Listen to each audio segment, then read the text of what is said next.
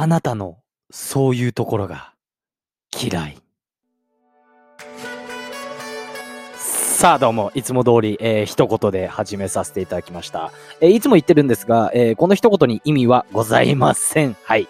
さあ皆さんですね、えー、好き嫌いって言葉、えー、コミュニケーションには大きく関わってくる感情ですよね、これね。うん、自分はね、良かれと思って、えー、思った行動がね、実は、とかね、何気ない一言が、みたいなね、うん、誰ど、誰でもね、あると思うんですよ。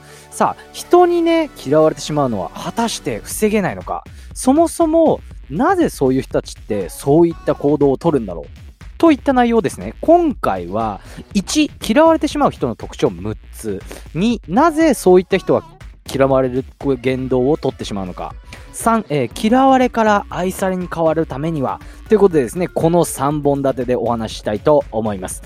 はい、題名からですね、えー、わかる通り、嫌われるではなく、嫌われてしまう。こういった題名からもわかる通りですね。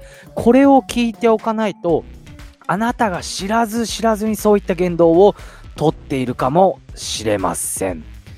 改めまして私バビロニア .com と申します。このラジオでは元超コミュ障がコミュニケーションの情報を面白く伝わりやすくまとめていてラジオを楽しみたい方自分を変えてみたい方にはたまらない内容を扱っています。それでは参りましょう。バビトークスタート。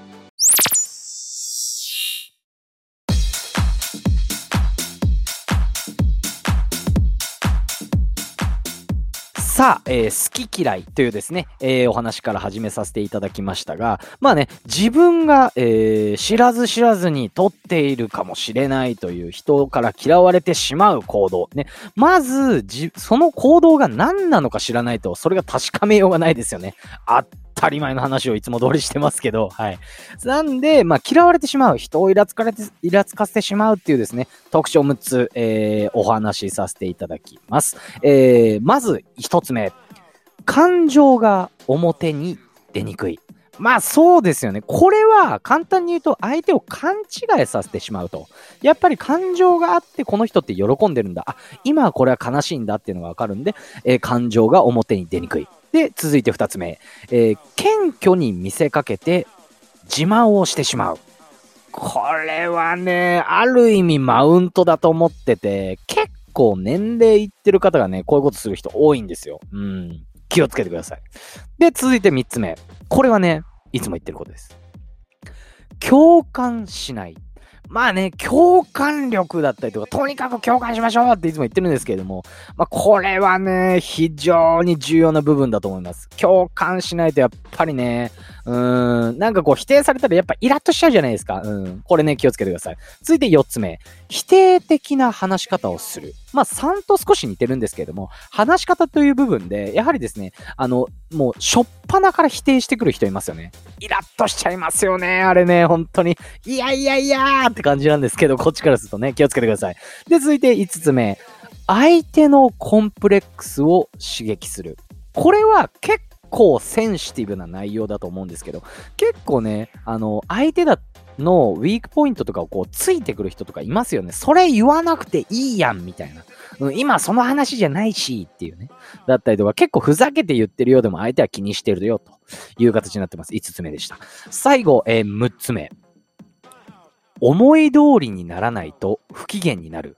まあ、子供かっていう感じなんですけど 子供かってね。うん、まあ、良くないですよね。うん。まあ、要は変に不機嫌になってしまっても、やっぱ周りにね、伝染しますしね、感情って。以上6つでございます。はい。感情が表に出にくい、謙虚に見せかけて自慢をする。共感力が乏しい、えー、否定的な、えー、話し方をする。相手のコンプレックスを刺激する思い通りにならないと不機嫌になる。ということだったんですが、皆さん、これね、いろいろ共通してる部分もありますし、なんかこう自分で考えてね、ピンとくることございませんでしょうか。まあいろいろあるとは思うんですが、そもそもですね、じゃあ今、あの、そういった方、あの、嫌われてしまう、えー、特徴を知れましたよと。じゃあ、結構ね、今自分に置き換えて聞いていた方もいらっしゃると思うんですが、周りにね、そういった方々が多分いると思うんですよ。やっぱりいろんな方いるんで。そういった時に、ちょっと気になると思うんですけど、なんでそういった人たちって、そういった言動をとってしまうのかと。気になりませんか？これね、理由があるんですよ。そもそも人というのはですね、何にも理由がないのに怒ったりするっていうことは絶対にないんですよね。うん。要するに好きっていう感情っていうのは心地がいい。嫌いっていうのはその反対で心地が悪いと。で、それ以外は無関心。3つしかないですよね。簡単に言うとですけど。うん。ってことは何もないのに怒らないってことなんで、なんか理由があるんですよね。うん。じゃあなんでそういった人たちって、そういったね、こう、ちょっと嫌われてしまうような言動をしてるかっていうと、実はそういった人たちは、したくてしてるわけではないんですね。はい。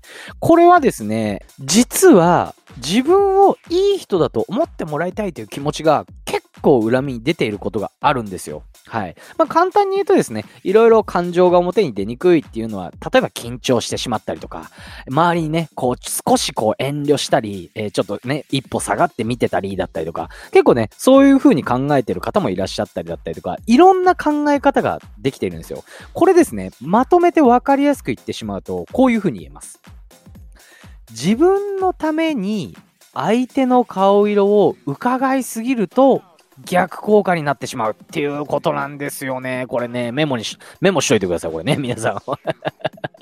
もう一回言いますよ。自分のために相手の顔色を伺いすぎると逆効果になってしまう。まあ、要は、ここでも自分本位な考え方っていうのは結局うまくいかないよっていうことなんですよね。うん。ちょっと長くなってしまうんで、そういった形ですよっていうふうにね、えー、や、あの、考えていただきたいんですが、まあ、やっぱりですね、そういった方々って自分がこう相手のためにっていうよりかも、結局は、えー、自分が気持ちよくなりたいっていうですね、欲求が勝ってしまう。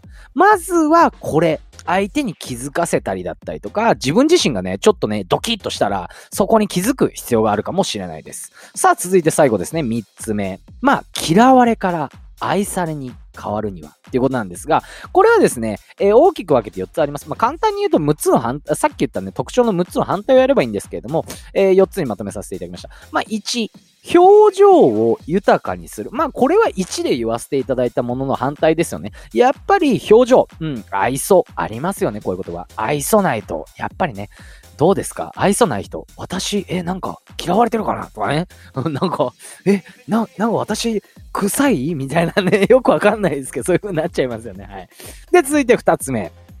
できるだけ、えー、素直に話をする。っていうことなんですが、まあ、本音を伝えたりするっていう言い方もできるんですけど、やっぱりですね、えー、何かこう話していて気を使ってね、すごい話しすぎると、どうですか？皆さんなんかね、会話の中になんかズレっていうかなんかありますよね？ぎこちないなというかね、そんな感じです。これね、やめましょう。まあもちろんですね、いきなり全部を素直にっていうこともそうなんですが、そこは、えー、TPO だったりとか、相手の表情を見ながら、えー、できるだけ本音を伝えるという形になっています。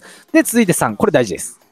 まずは相手の意見を受け止める。これね、できない。もう何回言ったも、もう本当にね、これできないのよ、やっぱ。なんで難しいんですけど、まずは意見受け止めましょう。まずは受け止めて。もうキャッチャー、キャッチャーも、ピッチャーの球受け止めてって感じですよ。で、最後ですね、えー、4つ目。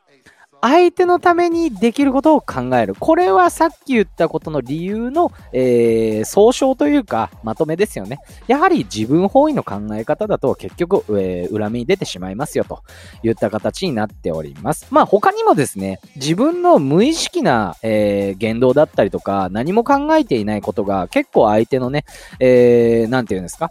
相手にね、ちょっと突き刺さったりっていう部分もあるかもしれません。はい。まずは自分の言動をですね、今いろいろ言わせていただきました。はい。えー、1、嫌われてしまう人の特徴、えー、6つ、えー、2、なぜそういった人たちは嫌われる言動をとってしまうか、3、嫌われから愛されに変わる変わるにはという形でお話しさせていただいたんで、まずは自分の言動を振り返ってみましょう。これ意識するだけでも、まず印象絶対変わりますよね。だって印象変わるようなことをお話してたんで。